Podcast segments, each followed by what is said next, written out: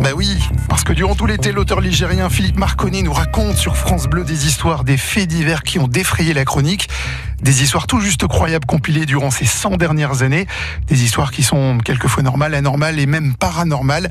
Nous allons vous raconter aujourd'hui une bien mystérieuse histoire. Y a-t-il eu d'étranges petits bonhommes tout verts venus de l'espace dans la Loire?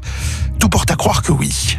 Pour les membres de la famille Broyer habitant le village de Régny, cette soirée du samedi 23 décembre 1972 restera marquée d'une pierre blanche. Vers 21h environ, alors qu'ils regardaient tranquillement le premier épisode de la série Les Thibauts sur la première chaîne de l'ORTF, la plupart des lampes du salon furent prises d'une lente somnolence et s'éteignirent presque, tandis que l'image du poste de télévision disparaissait complètement. Le courant n'était pourtant pas coupé et d'ailleurs, l'une des ampoules qui ne se trouvait pas du côté de la façade brillait normalement. C'était là une chose totalement incompréhensible. Dans le même temps, un bruit sourd, lancinant, semblable à celui d'un avion qui passe, se fit entendre derrière les volets du salon.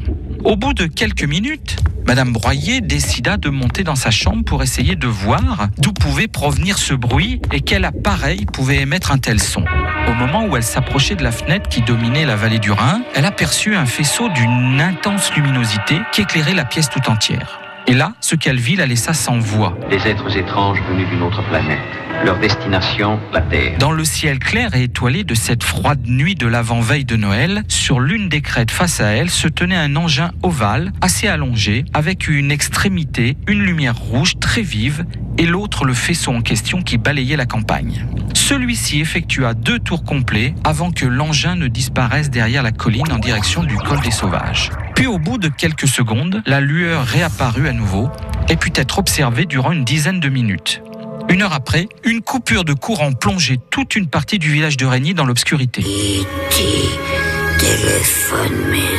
À ce jour, l'observation faite par la famille Broyer est restée sans explication. Elle est consignée soigneusement dans les rapports du GEPAN, le groupe d'études et d'informations sur les phénomènes aérospatiaux non identifiés, et classée dans ce que l'on appelle les rencontres du premier type, beaucoup moins prestigieuses que le troisième type, rendu célèbre par Steven Spielberg.